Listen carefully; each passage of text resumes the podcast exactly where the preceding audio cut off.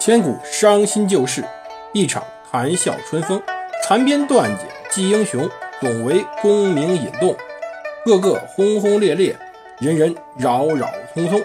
荣华富贵转头空，恰似南柯一梦。欢迎大家收听蒙头读书。大家好，我是胡蒙，这里是《刘娥传》。今天我们来开讲迁都风云。上一期我们讲到赵普被罢相，赵光义加封晋王，一家独大，成为了实质上的储君。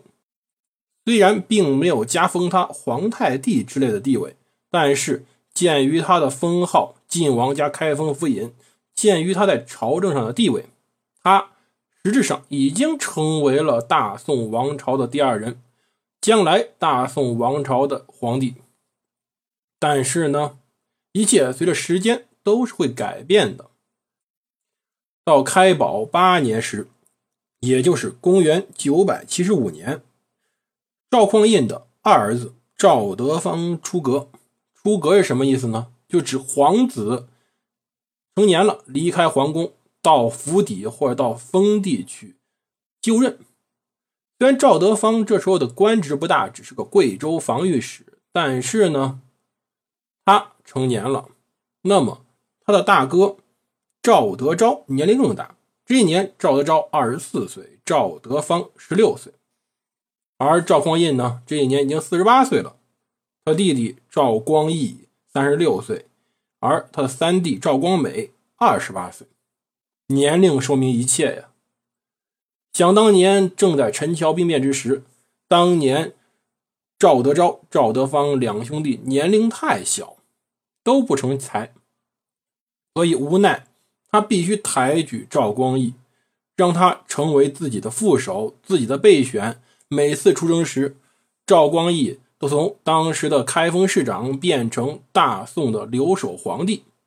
每次出征回来，光义再乖乖的回去做他的市长。这种双重身份，使得当时朝廷上已经认定了这兄弟俩将来很有可能会兄终弟及。但是赵匡胤今年四十八了，转眼就到五十了，他必须考虑一下他将来传位的问题。每个人都想让自己儿子去继位，而不是那个自己的弟弟，这是天性。所以呢，赵匡胤确实有所行动的。首先，赵匡胤曾经在开把八年之后连续造访赵光美，也就是他三弟的府邸，这是什么意思？就是表明自己和三弟关系非常好。实际上呢，赵光美在当时朝廷里一点地位都没有，没有人关心他，他连个备份都不是。但是赵匡胤开始频繁造访他的府邸。实际上，赵匡胤本身也经常去赵光义的家里，也经常去赵普的家里，但是都没有这么频繁。这开始释放一种信号，就是说，皇帝我。开始要抬举三弟了。在开宝九年二月，还发生了一件事情。当时吴越国王钱俶到开封来朝觐皇帝。中国是个礼仪之邦，这种礼仪并不仅仅指我们在平常生活中要讲礼貌，更多是在各种场合下、各种事件下，要有一套与之相符的礼仪规范。这种规范是非常重要的。比如说。钱处作为一个藩王前来开封朝觐，如果进行相迎的话，那么谁该去迎呢？皇帝不合适，皇帝显得太过于重视这个藩王了，有点过高了。但一般大臣更不合适，因为钱处是藩王，中国一般迎接外宾，即使钱处是自己人，也算外宾吧。一般迎接外宾要比对方的人身份要高一点。以示对对方的尊重，至少要平级吧。钱俶本人是吴越王，那么谁迎接最合适呢？既不高又不低的人，那个人叫赵光义，他是晋王家开封府尹，身份正好比吴越王高那么一点，又不会显得突兀。但是呢，意外就意外在这一次去迎接他的不是赵光义。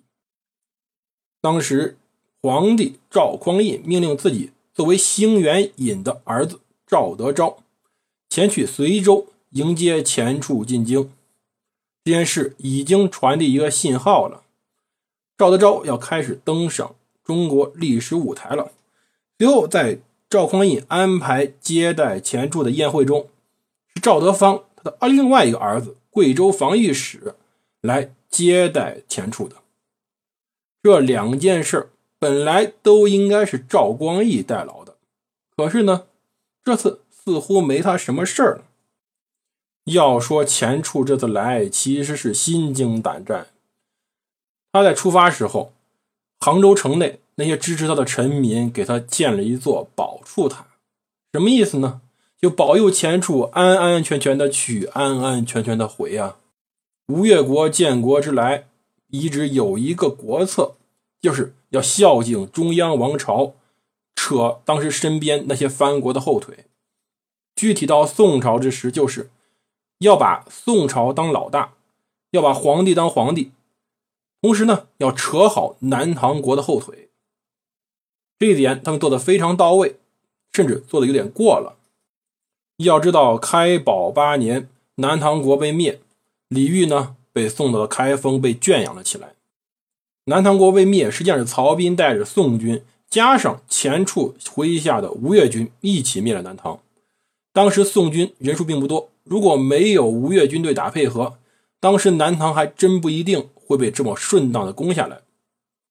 当时李煜曾经给吴越国王钱处写信，意思很简单，就是说你是个扯后腿的，如果这后腿没了，那么你这个扯后腿的还有什么用呢？如果南唐没了，你吴越一点用都没有了，自然也随之会被灭掉。可是钱处真的是很忠心。转手就把这封信送给了赵匡胤。这时候麻烦来了，南唐确实没了，那条后腿也没了。那么自己这个专门给人扯后腿的还有用吗？钱处就是抱这种忐忑不安的心情来了开封，但是得到的是非常好的欢迎。首先是两个皇子来迎接他，他心里明白这是什么意思。同时呢，在宴会上。赵匡胤提出让钱处和赵光义、赵光美，也就自己弟弟两个人以兄弟相称，算是把他的地位抬得非常高了。意思就是说，钱处你就是我的兄弟。另外呢，在当时朝会上，命吴越国王钱处见履上殿，诏书不明。这是殊荣啊，这叫殊礼。已经给了钱处作为一个皇帝能给的一切了，钱处非常感动。钱处说：“我要申请向皇帝您三年一朝，就每隔三年我本人来开封城一次，以示我的忠诚。”可是皇帝说：“山高路远的，免了吧。我什么时候想你了，我招你来便是了，你随叫随到就行。”钱处非常感动，这是多么信任他呀！他毕竟这时候还是割据政权，还是个藩王，而且还是个异姓藩王。中国历史上异姓藩王有几个好下场的？但现在看来，赵匡胤是无比信任他。临走之前，赵匡胤拿了一个黄色的包裹，封的特别严实，给了钱处，说：“这是我给你的一点东西，你走时候到路上再偷偷打开看。”别让别人看见。钱处满心欢喜走了，到路上打开包裹一看，里面厚哒哒一摞，所有的大臣写给皇帝的奏章，全是要求留下钱处，让钱处纳土归降。就这一条，钱处是死心塌地跟了宋朝了。钱处走了以后，赵匡胤开始安排一件事情。他想家了，他是哪人呢？我们之前讲过，他是洛阳人，出生在洛阳加马营。他想回去看看洛阳，这时候是西京，而开封是东京，所以呢，就准备西行。开封以他的二弟赵光义前到宫里来，问这位大哥：“这次我还留在开封，你有什么要交代的吗？”赵匡胤说：“不。”这次你跟我一块儿回家。赵匡胤前去西京，要求当时的宰相沈一伦作为东京留守大内都部署，让当时左卫大将军王仁瞻兼职开封府。到洛阳时，他首先去见了当时的西京留守焦继勋。焦继勋是谁呢？他也是当时的后周将领，同时呢，他有另外一个身份，他是赵匡胤的亲家。薛继勋的女儿嫁给了赵德芳，这是开宝八年的事儿。还顺便抬举了一下这位亲家，即使他风评不太好，总是有人说三道四。赵匡胤其实在洛阳过得挺舒服的，突然他做了个决定，说：“我不走了，我在洛阳挺好的，我觉得洛阳城挺好的。那么让这些大臣来吧，我要迁都。迁都自古以来都是中国朝廷上最大的政治事件之一了，这么大个事儿突然爆出来，大家都傻了。”于是呢，总是有人敢犯言直谏的。首先提出来不合适的是当时的起居郎，叫李福。李福说，迁都洛阳有八点不合适。首先呢，洛阳城比较凋敝，毕竟刚经过五代十国，而宫室呢也不太完全，用于郊祀的郊庙也没有修，就是没有用于祭祀的地方。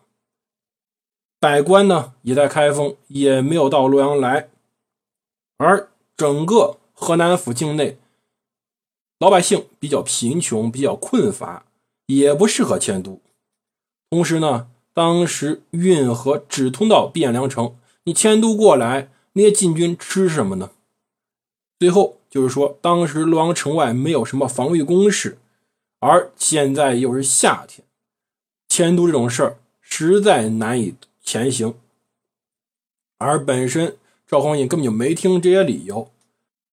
随后，铁骑左右乡都指挥使李怀忠谏言道：“东京有汴渠之曹，每年从江淮送米送数万斛到汴梁城，部下数十万人都是靠这个吃饭的。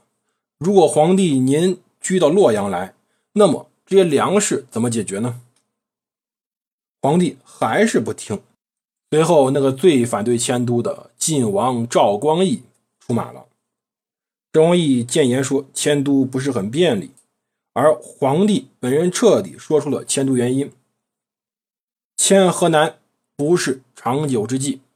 河南这时候就是指洛阳，迁洛阳不是什么长久之计，将来我还要搬到长安去。原因很简单，我想西迁并不是因为其他原因。想据山河之险而排除勇兵之费，遵循周朝、汉朝的故事来安定天下。其实这就是最主要的原因。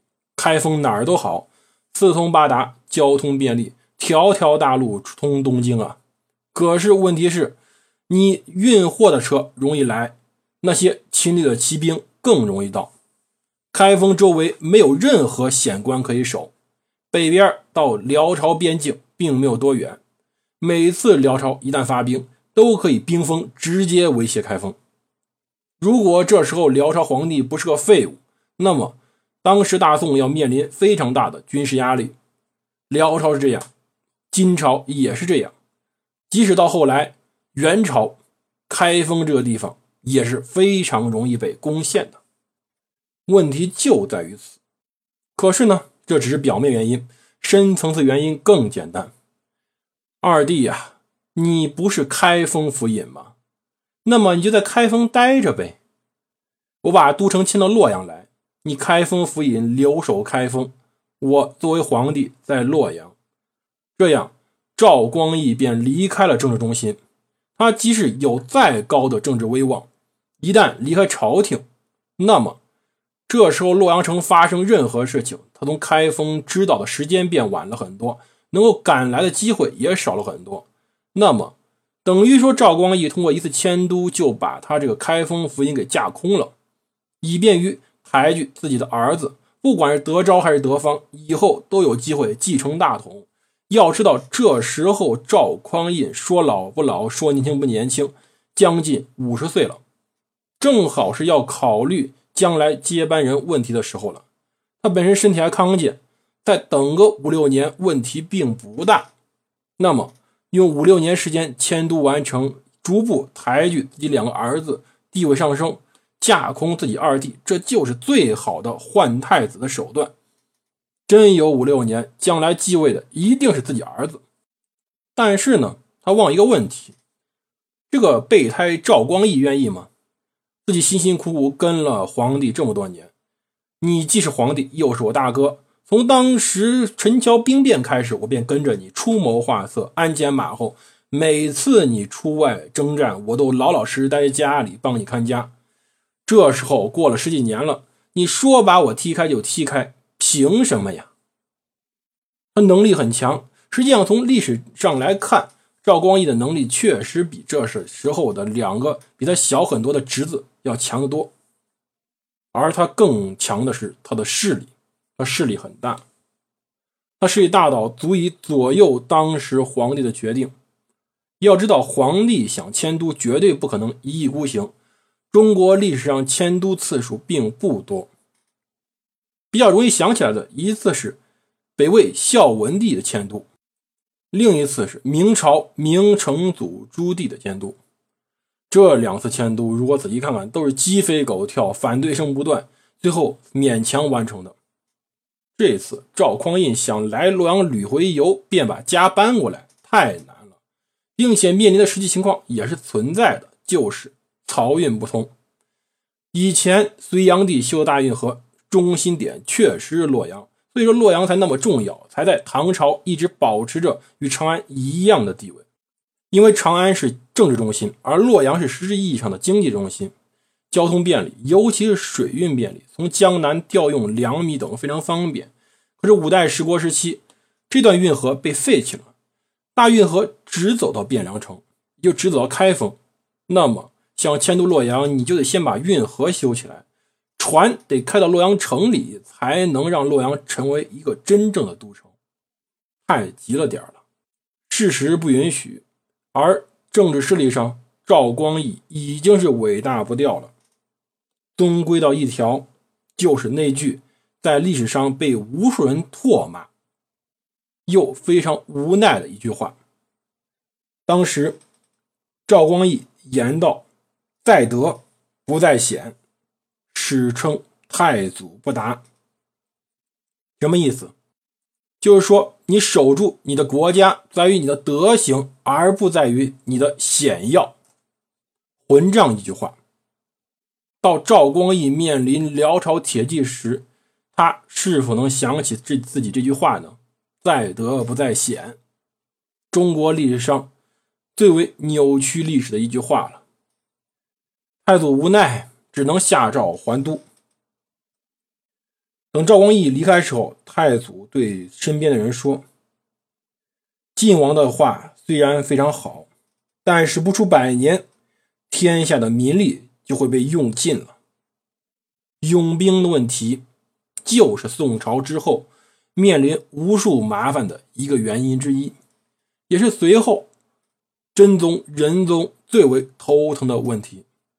这个问题在之后我们会无数次讲到，但开始就是这一句话闹的鬼。回到开封，赵光义已经意识到自己开始有危险了，皇帝想换人了。那么随后发生了什么呢？我们下期再讲真正。高潮的一期，浮生烛影之谜，我们要来讲讲宋太祖死的那一夜究竟发生了什么，听听胡蒙是怎么讲这一页的。谢谢大家收听，也欢迎大家积极订阅本专辑，谢谢各位，下期我们再见。